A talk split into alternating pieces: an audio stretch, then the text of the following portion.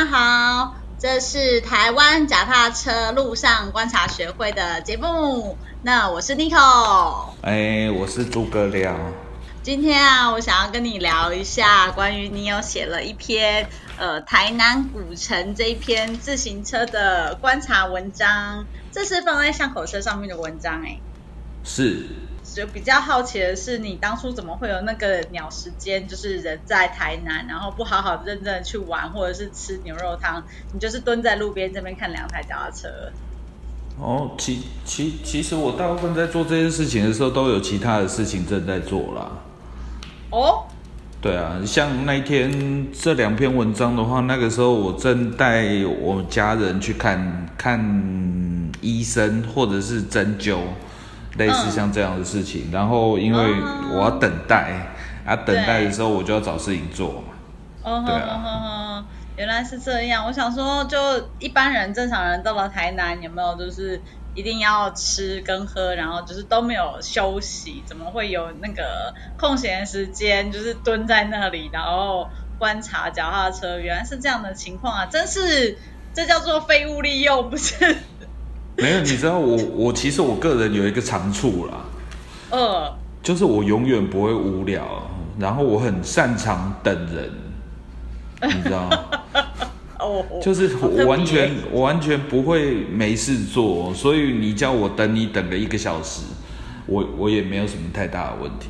就是你就是有办法把那一小时就是把自己也弄得很忙就对了。对啊，因为这个世界那么大，对不对？时间这么长，你怎么可能会没事做？所以对我来讲，不太会有什么无聊的时间呢。嗯，就是都都都有都很有空就对。但是你知道人家会讲这句话意意思其实都是意涵着说，你可以去做更有意义的事情啊。更有意义的事情，其实你知道，这个世界上什么叫做有意义的事情，基本上是很难定义的。嗯，对不对？你看之前有一个有一个广告词是什么？哎，我想想看，那个跟咖啡有关系的那一个 slogan 是什么？呃，什么？人生的意义就在于。啊，不是再晚也要跟你喝一杯咖啡哦。不是不是不是不是，是什么人生的意义就是在享受生活，还是浪费的时间就是我人生的意义之类的。哦，这可能是饮冰室那种的感觉。对对对对对对对对，没错。对。但是饮冰室是不是已经没有这个饮料了？还还？你确定吗？还对，所以我就只有还还还不敢说。我决定今天路上观察学就改成 Seven Eleven 观察学，也不错。我跟你讲，真的。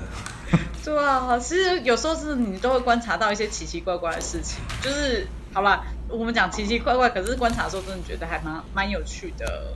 嗯。我们也是有一种这种癖好的哦，所以你那天就刚好有这样子一个时间，让你在那边可以观察那样那样的，就是那那两台车子啦，也算是解答了我的一个疑惑。我文章又重新再再复习了好几次，反复咀嚼之后啊，如果我很好奇是你在看这车子的时候，它有一个你有看出它一个什么样的时空背景吗？时空背景哦，其其实刚刚。中午一点到现在的时间，我也有重新看过那两篇文章。嗯，我尝试着去理解我那个时候到底在想什么。嗯，你知道，对对我来讲，其实那就是另外一个人做的另外一件事情，所以好酷哦。所以我要重新了解一下那个人到底在想什么。对啊，辛苦你了。还好还要还好。就身为一个观察学的会长，你除了观察路边车，你还要观察一下自己以前到底在干嘛。对，你知道这个对我来讲是一个很困扰的事情。今天的我跟明天的我基本上是完全不同的两个人，这样。好呀，这这有什么好困扰的啊？我超困扰的啊。好啦，我我要回答你刚刚那个问题。好，你先回答。什么？哎，你是说时空背景？你有看？对对对对，就有点像说是，哎，我们你知道考古学家他们就是会做一些行为嘛？哦，我看了一下这个东西，这就是以前的那个什么石器时代，这是什么什么时代？所以它是一个什么样的时空背景？他明明是考究当时的时空背景，然后去哦，所以这个时候的人会做一些什么事情嘛？嗯。对，因为你刚好看的是老车，如果你看的是你知道，就是可能才刚出产的捷安特路上满街跑的，或者是那个 Momentum 满街跑的，真的就没有什么好考究时空背景的。其实应该是讲说啦，那个时空背景这种东西，就是它其实是会有纵纵轴跟横轴，甚至来讲会有第三轴出来。那纵轴的话，其实就是时间性嘛，譬如说。现在，诶，五年前、十年前、十五年前，这个就是我所谓的纵轴。那横轴的话，其实就会有各个零件，譬如说一台车，它上面有车把手，然后座椅、车架，甚至整车，所以这个是横轴。对啊。那如果单就产品本身来说的话，基本上就可以分成这两个轴线去做观察。嗯。嗯，蛮有趣的，所以你观察出来它是一个怎样的时空背景吗？应该讲说，我稍微解释一下我的切入点好了。单就其其其实整整件事情其实可以分成两大区块，那两大区块就可以用产品销售出去给消费者钱，哼，跟消费者收到产品。之后，对。这两个区块，那产品本身来说的话，基本上，哎，那两篇文章里面探究的东西，大部分都是哎产品制造出来在车店之前发生的事情，也就是比如说什么加工啊、设计啊、涂装啊、规划啊之类的东西。嗯，那所以现在。我们要讲的东西，可能就是会比较偏向这一块。去看它的这些，就是等于产品销售前的一个生产的历史痕迹嘛。那像你有举到一个例子，就是哎，你说那个下桥管的地方啊，就是它是用一个就是直诶两个直接焊上去，就是车架不用那边翻来翻去这件事情啊。那呃，你举这个例子来说好了，像这种焊法已经在就是没有再出现过了吗？因为现在大家就不要了，车架。应该说这个东西其实如果真的要解释起来，其实那个轴线其实会很多。如果单单就那个下桥管这件事情来说的话，它其实你嗯应该讲说。它可以有一个轴线是所谓的加工时间历程，也就是说，十二十年前的加工的方式，受制于某一些技术的发展的状况，它可能会一定要用某一个加工方式来进行。对。那第二个要考虑的东西就是，当年他们的设计逻辑到底是什么？然后设计逻辑，它可能跟加工没有什么太多关联性，有可能有关联性，也可能没有关联性。但是那个时候有那个时候的设计的逻辑，这是第二种可能。嗯，对啊。那第三种可能是当年的加工也有分所谓的高级的加工的厂商跟 entry level 的加工厂商的差别。嗯，对啊。所以像那个。像像那个下桥管，你特别注意到那个下桥管的那张照片衍生出来的讨论的部分，其实就可以用刚刚三个相次来做定义。第一个是当年很流行，这个已经跟能不能没有关系哦。当年流行用打扁之后，让管材变成片材。变成片材之后去做冲，那个叫什么冲？嗯，冲孔的这样子，就是你知道你要冲一个管材会比冲一个片材来的困难。那制造商他为了要节省成本，他会先让管材变成片材，然后再去冲它来减低它的加工难度，同时也减低它的成本。这是第一个。对啊。那第二个东西就是也是跟成本有关系的，有可能这个东西这一台车架它的加工的厂商其实是比较初阶或者是低阶的加工厂商，所以他没有想要用比较复杂的方式来进行焊接的动作，也就是刚刚你有提到的，他拒绝去用翻来翻去的方式让它焊出一整圈，对。而是用我的车架，就是摆在我的焊桌上面，然后我直接一个方向一条焊道就把这个焊接的动作完成了。对，对啊，所以其实就会有一个，就就就像我刚刚讲的，有三个方向要去判断的。第一个就是工厂的高阶低阶，第一个，第二个是加工的那个时代进程哦。到底那个时代有没有那个加工技术？那第三个东西就是，哎，第三个东西是什么？哦，设计。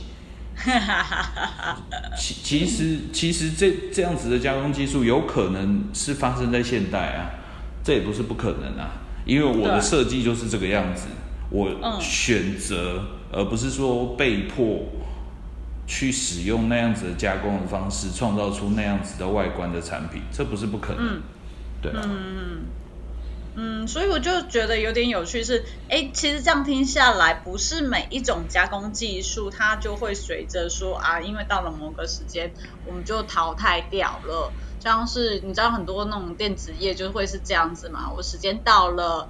反正这个东西它不流行了，我们就淘汰掉了，就再也你也再也看不到像大金大金黑金刚啊，不是大金刚，黑金刚那种手机，干嘛这样？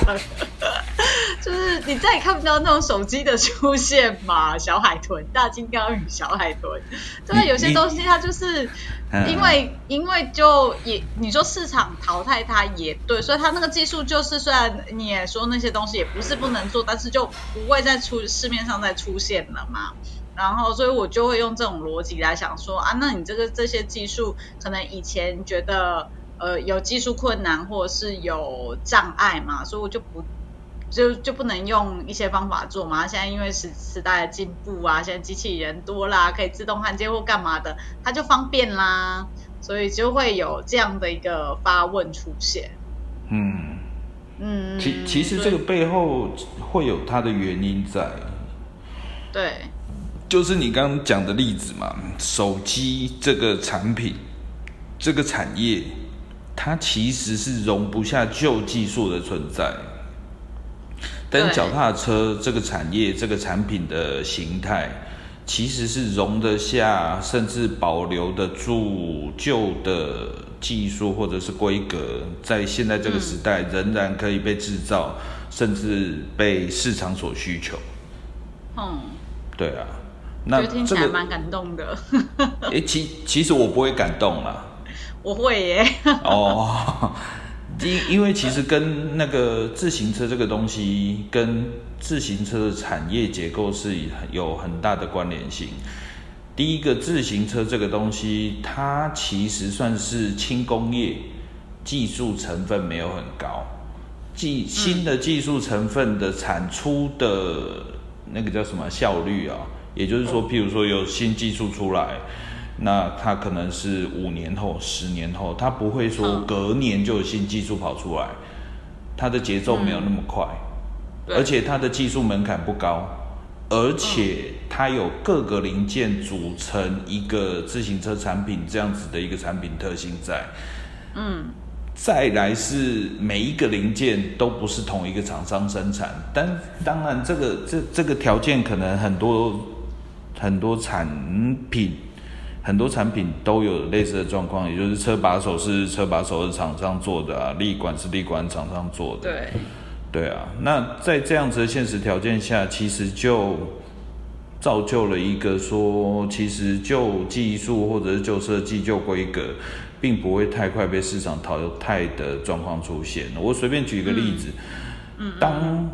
捷安特或者是美利达，甚至来讲美国的 Specialized，它已经发展最高级、最先进的自行车规格，已经在市场上销售了。但是你知道，在台湾一定会有一两个厂商，他可能技术没一直没办法提升，或者是一直没有很认真在经营，也不想说，哎，人家用机器人，我要不要用机器人？冒出某几家？哎，你干嘛这样？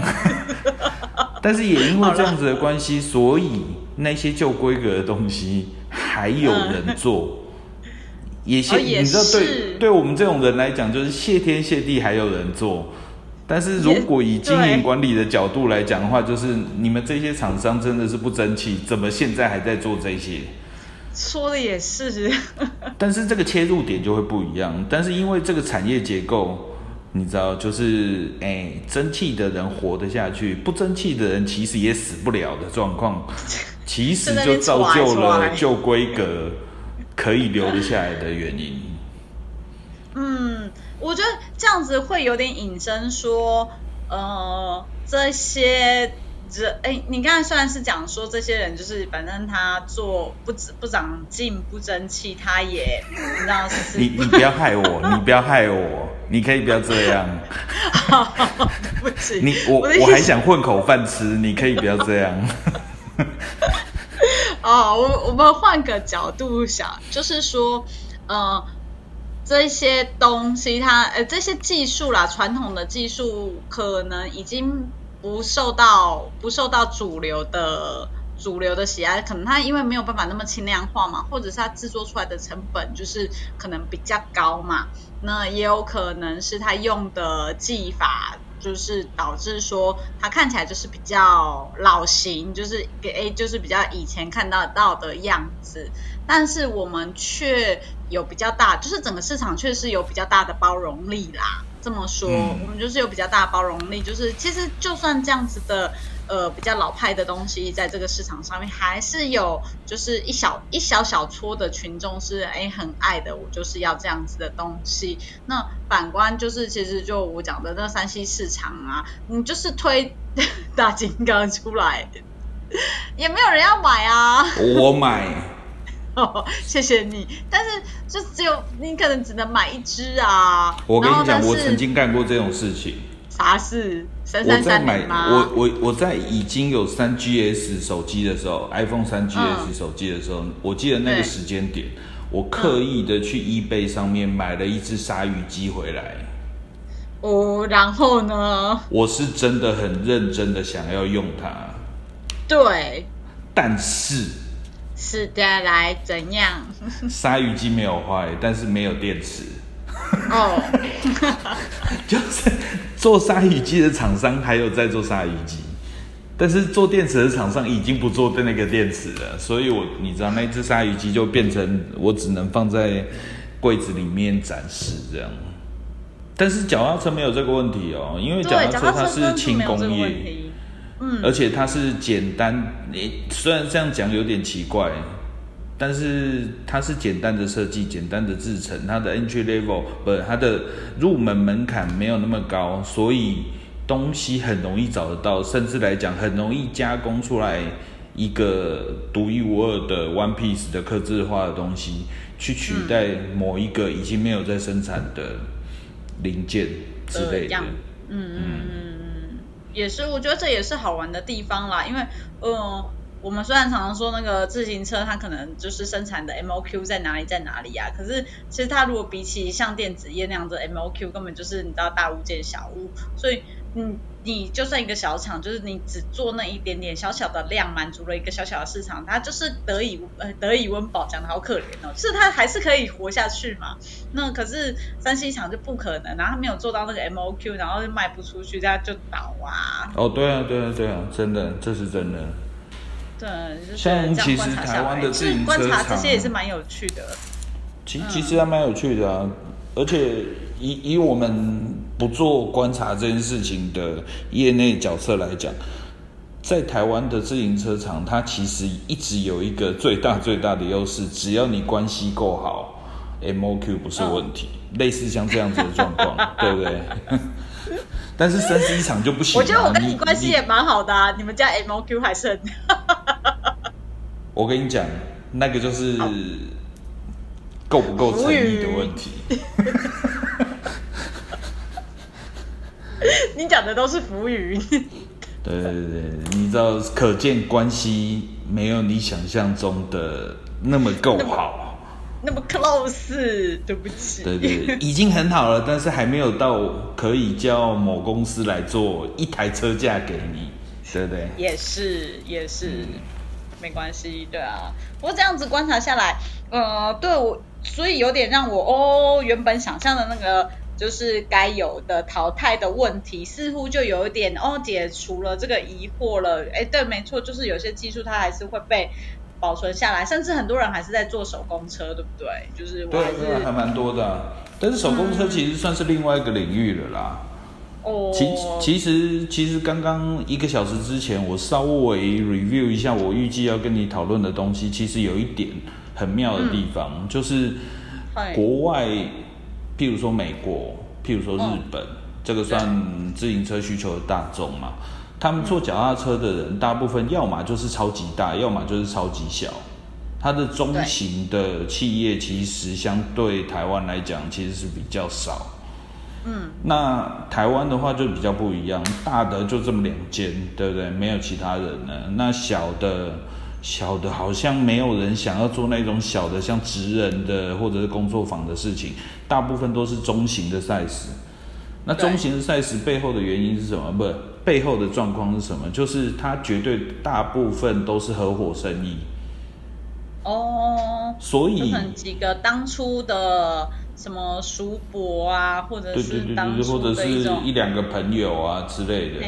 但是活不活得下去这件事情就会有影响了。大的倒不了，所以它会一直营运下去。小的它没什么花费，它也会一直营运下去。但是最容易垮掉的是什么？就是中型的。中型的。没错，就很容易吵架，一吵架这间公司就没了，对不对？嗯。或者一资金调度不周，就是周转不灵，哎，这间公司又没了。嗯。对啊。所以手工车的话，其实它比较算是一个独特的产业，也就是说，像我刚刚讲的，它是国外那种，要么就很大，要么就很小，里面的那个要么就很小。嗯，那这样子的一个手工车这样，其实像你对日本的市场也稍微有点了解，日本的手工车工作坊一台车架，它的交期给你压两年，对不对？这样他也可以活得下去啊！帅啊！对对对，所以所以他稍微跟我们现在在讨论的东西稍微有一点点方向不太一样嘛。嗯嗯嗯嗯，也是啦，就是没有到达那种，因为刚才想要讲的是手工的部分，又比较偏向说，嗯。我们的小量是因为我们有很多的是他们讲的那外用旧列出来的那种感觉，嗯，但是又不到你讲的那种就是手工，他们其实叫做精品了，呃，就是我用精心打造，十年磨一件，就是做一台很棒的脚踏车给你，所以我们的那个磨成绣花针。对台湾的那个精神又有点像是说，我要跟这我钱那边开啊，我用下 Q 节下 Q 节，然后帮你走出来这样子的概念。但是因为这样子 Q 节 Q 节又需要还是需要一点点数量，但是因为又没有办法说我我就是跟大厂一样，就是说要上千上百上万那种感觉啊。嗯嗯，对啊，其其实那个数量应该说是我们稍微定锚一下。我们所谓的数量少，可能是五十一百，它不是一台两台，那一台两台就是我刚刚说的那个工作坊。但是台湾的特性，数量少的 capable 的范围比较像是二十五、五十、一百，对，类似这样子。对对对，嗯，一百两百这样子，嗯嗯。对啊，那对什么天津的车车架厂或者是主车厂来讲，一百两百是什么东西，对不对？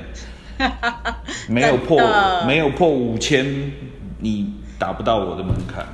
类似这样，两千还嫌少。是来开玩笑的吗？对对对对对对对，还还好我没有太常去开玩笑，应该会被揍。直直接不去机场接你。对啊，你都不知道他们那个晚上有多车超跟多澎湃。哦，但是如果你两千台的话，应该不会垂超跟澎湃，嘿，应该没有了，你连门都进不去。对对对对，就直接待在旅馆吃旅馆的餐就好。泡面 没有，就是连连你要找到业务对象都找不到，这样子就是真的很悲情的。嗯，然后在那个回顾回顾这些这篇文章的时候啊，我觉得后面还有一点一点那个有趣的好好笑的地方，就是你说自己那个看那个万兄弟。我觉得那句真的超好笑的。没有，我跟你讲，你你抓的重点真的是，你知道我一直很把它藏得很深，我不想要把它琢磨太多。结果你真的还是把它翻出来，注意到我写的这个东西，我实在很困扰。你知道我 干嘛觉得很困扰？你不觉得我们来聊一篇文章啊？就是我我我们会应该说，我想要让大家可以在。呃，写，因为有时候你写啊，没有办法写的那么的，就是累赘，就是好像那，因为会很像碎碎念，就是我其实也想写很多，然后就巴拉，但是就会变成碎碎念，所以通常文章它毕竟还是得去无存精，写的一个你知道到位就好，对，但是聊天就不用嘛，我们聊天我就是可以问这些，我觉得他在背后有一些好玩的东西呀，来吧，坏兄弟，你知道我的背后 通常只有青春痘。因为我洗澡的时候抓不太到背，你知道好像确实有点苦扰、苦苦恼，所以你可以用一些。苦扰是什么？苦扰就是苦茶加 樟脑油，所以你要用一些对这些苦茶跟樟脑油来洗你的背，它会有消毒的功能。等一下，我们要开始聊这件事情了吗？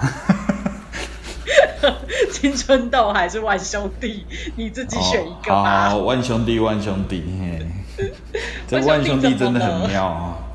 对啊，万兄弟真好笑哎。好，我稍微解释一下为什么会跑出，你知道会推演出来万兄弟这个，有点像是我们的专有名词，你知道对。因为脚踏车，我我这个这个脚踏车很很妙的地方，就是因为是中小企业。那中小企业其实又偏小的状况之下，你知道有一些设计案呐，它其实是没有脉络，哎，毫无逻辑，然后老板想到什么就去做什么，是吧？那想到什么就去做什么，除了脚踏车的规格或者是设计的方向，也包含所谓的品牌的定义 CI 的部分，甚至来讲涂装，他都乱做。你知道我的意思？他没有在管什么。制式的做法，专业的做法，他没有在管这个东西的，所以你知道这万兄弟这个名字会跑出来，其实就跟观察其实也有点关系。自行车有趣的地方是，你不要只看它的账面上的名称，嗯，譬如说。譬如说，国外的牌子就是 specialized，就是 specialized，它会非常的 focus 在这个 CI 的定义上，然后它要延续用。如果哪一天它要改 logo，它可能还要很郑重的宣布说我要改 CI 了，我花了五万块美金、五十万美金去改这个 CI。但是对台湾人来讲没有这回事，所以对台湾人来讲，你看到一个譬如说。这个万兄弟的原文叫做 W A N B R O，对不对？对。所以你看到 W A N B R O，你不要去认为它就是一个很制式的 C I 或者是品牌。哦，它背后原来是，哼，其实可能会翻了两三轮。你你去设想那个诶，稍微有点乡土味老板的做事的逻辑，大家就可以猜得出来说，这个 One Brother，嗯，也也没有到 Brother，他只是 One Bro，One Bro，One Bro，嘿，对，所以你看到 One Bro，你要把它拆成 W A N，然后 B R O T H E R，那你把它拆成这个样子之后，再把它翻成中文，就是 One 兄弟。好，那再把它翻译成，就是他有可能是老板姓万，然后他有几个兄弟一起在做这个自行车厂。嗯，所以你知道，你光看一个 logo 或者是一个 model name，你可能要翻着这个两三轮，你才能知道它背后到底在干嘛。真的耶！光 logo 这件事情，对啊。所以，所以你真的心中有就是演过演过这一出戏就对了，One Brother，One Bro，然后就 One Brother。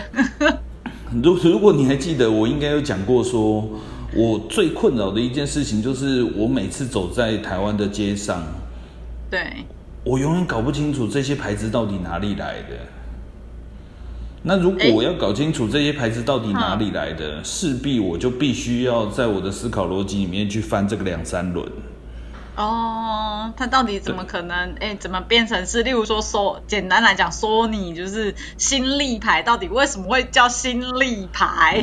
我我讲简单一点，就是如果你看到 W A N B R O，然后你就想说，哎，我就上 Google 去搜寻一下，应该就可以找得到了吧？没错啊，但是结果通常会让你非常 disappoint。嗯，哦，就是你会找不到任何的资料，那你找不到任何的资料的时候，你要怎么办？那你就要开始翻译轮了。所以你搜寻的关键字就要把它改成 W A N 空格 B R O，哎，对不对？啊，如果这样子还是找不到，那你就要把关键字再改成 W A N 空格 Brother。如果还是找不到，那你就要用中文去找了。你就是打一个 one，然后空格兄弟，对不对？然后就很多兄弟的文出来。哦，对啊，兄弟下半季战绩不是很好，对啊，没有。但是你知道最最专业的，不要说专业啦。最有用的搜寻的方式，可能它的关键字会变成什么？你知道哦，one 空格脚踏车，one 空格铁马，然后你搜寻出来的东西绝对不是一个品牌的官网，而是某一个姓万的人，他有在做脚踏车。哦，对然后你找到这样子的结果之后，你再去看那一间公司叫什么名字，可能跟 W A N B R O 一点鸟毛关系都没有。所以这个时候你才能找到它背后真正的制造商或者是品牌商到底是谁。哎，确实是。你知道你不觉得这个很烦吗？你不觉得这个很烦吗？但是这个是真的是没有办法的办法。对，就是不能让你那么简单得到，一定要让你越过千你知道为什么不简单得到？你知道，就是那一些人在当初在规划品牌的时候，就没有想要让你知道到底是谁做的，他故意。应该也不是吧？他就是他也没有，他们就是故意的。他们就是故意的。你干嘛这样子揣测人家的那个这么腹黑？他就只是没想到有人会找他而已 我我现在都在乱讲一些有的没的。我有感觉到你你没有遇过说有那种就是名片啊，或者是他自己留电话号码，他就是会忘记他的区码，就是超级本位主义。什么意思？这个我听不太懂。就是好，我我我不要举台湾好了，台湾我也常常遇到。那举那个国外的，国外就是常常那死老美啊，就是他给你的名片，他就是不会写他的国码是一，他就觉得全世界就是。OK，就只有就只有他一个国家，我知道。对，真的很贱。你要从他的地址去判断他的，他可能连国名都没有写，然后你要去搜寻他的地址，然后把全世界叫这个地址的像。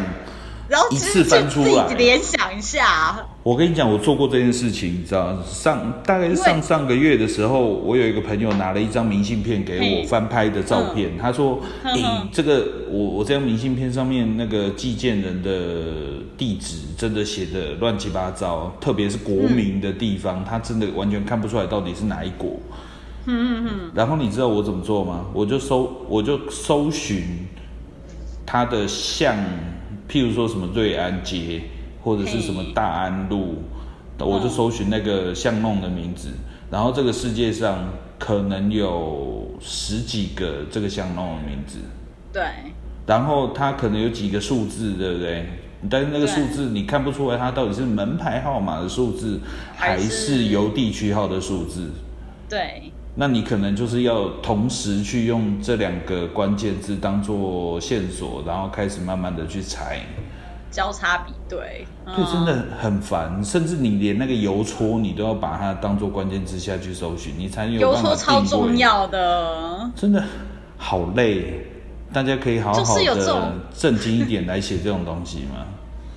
就是有这种状况出现啊，所以我更不用讲台湾啦。有些你知道，我我那个回屏东的时候啊，然后每次他们就会那个，因为那个村就是我外婆他们那个村的，大家的村的那个前三码就一样。嗯。然后我就说，他们就说啊，你打电话给那个短姨啊，然后说短姨电话几号，然后他就只会念四个数字，一二三四啊。我这边 O S 啊，你是要我打什么东西？你们可以不要这么本位主义吗？你们我我怎么知道前面有什么？没有，但是我我得说，这真的是无辜的。你知道当年大概三十年前的时候，台中跟彰化的区域嘛，我记得都是零四。对啊，对啊，对啊，对啊，不是吗？对啊，是啊，但是现在已经不是了。所以是零四跟什么零五哦？零五没有啊？考到我了，好像是零四七之类的吧？零四九吧？还是零四九，就多一个九嘛。四九是不是荷兰的国码？没有，荷兰是四七，四七四九是德国。哦，四九是德国，难怪。对，四九是德国，对。所以脏话跟德国有什么 connection 吗？啊，sorry，哎，很多脏话的厂商做到德国人的生意，这样子算 connection 吗？超棒的，超棒的，赚他们的钱。哎，园林的美利达在德国有分公司，它是总代理欧洲全部的销售，这个也算也算 connection 嘛，对不对？这样算 connection，这样算 OK OK。所以真的就是有一些人他不知道说，我就是要让你查到哦，他不知道原来你这样子查不到他，他没有故意。就万兄弟他说我也没有故意不让你查到我啊。对，我以为你会知道说原来我叫什么什么公司叫什么。我觉得他们可能在万兄弟这个名字定义出来的时候，他们以为他们以后会成功，会变成世界知名的品牌，但是想不到万兄弟这这个品牌的名称可能做了两三批之后，他们就突然发现说啊，钱烧完了，那这件事情先算了好了，对不对？嗯。对，所以从此以后再也没有人找得到相对应的资料，他们连官网都来不及建，这个品牌就没了。真的感觉又悲情了，又悲情了。说明他们就是赚大钱了，品牌就卖给别人了，然后别人就把万兄弟改成了 Crown Brother 啊。哈哈我可以说烂透了吗？你刚害我脑袋出现了他们的 logo，可以不要这样。就是原本那个 One Brother logo 让我想到一个 没有什么。我跟你讲，有另外一个故事的可能就是他们坐脚踏车，但实际上他们根本就不用靠脚踏车过生活，他们可能投资房地产，甚至来讲是当建商。还突然发现说，哎，当建商花掉自己大部分的时间，所以从此以后再也不认真做脚踏车。就没了。真的。对，就像台南某一家做轮圈的工厂一样，对不对？人家轮圈工厂我不知道，我不知道，我不熟，我不熟，我没有，我我不认识。他们家有议员嘛？台 台南某一家在三四年前收起来的主车厂也是类似的状况嘛？那个 A 开头的。哎，可是他们家的本业。本来也不是脚踏车啊，对啊，这个就是我的意思啊。他可能本也不是脚踏车，就后来发现说，哎，好像做脚踏车还不错，就做到一半发现说，毛利真的太低了，很烦。我还是好好做我原来的工作就好了。对啊，可是台湾很多的就不一样啊。H 开头继续坚持做啊，我再怎么被你告，再怎么倒我，我都照做。照做，这个就是爱与坚持。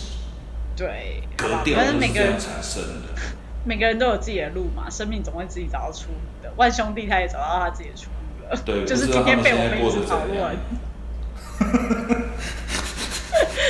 就是他这样也算出名啦，哎，有人在讨论他耶，这不简单啊！哎，如果不小心被他们听到，那我不就完蛋了吗？为什么？因为乱翻译吗？对啊，说不定他们根本就觉得说，你们俩根本就是在乱讲，我们是。对不对？说不定他们现在已经是有头有脸的人了。说明他们真的就是 Crown Brother，我跟你讲。没关系，我没有做 Crown Crown Brother 的生意，所以没差。哦，这 这么大方，好吧？嗯，对啊，所以哎，其实这样子回忆起来，有啦有啦，我觉得这样子被讨论的对象可能也真的有机会，他知道了，他们这样子被观察跟讨论，也真的是是功德无量。哦，阿弥陀佛。对，我佛慈悲，今天很开心。对对对，我们这个台湾脚踏车路上观察学又完成了一个探讨这个这篇文章的出发跟你知道一个段落的一个状况，我觉得蛮开心的。感谢这个诸葛亮今天来的分享，谢谢谢谢，谢谢谢谢，那我们下次再聊下一篇喽。哎，瞬间就要说拜拜了。哎，你还有什么想讲的吗？也没有，我只是突然想到司马玉娇而已。那我给你个机会来吧。对我我其实已经忘记那句话怎么讲了，沙杂不跟世界年有鬼啊。对哦，咦，爱哟。太逗了。好了，谢谢谢谢，拜拜。拜拜。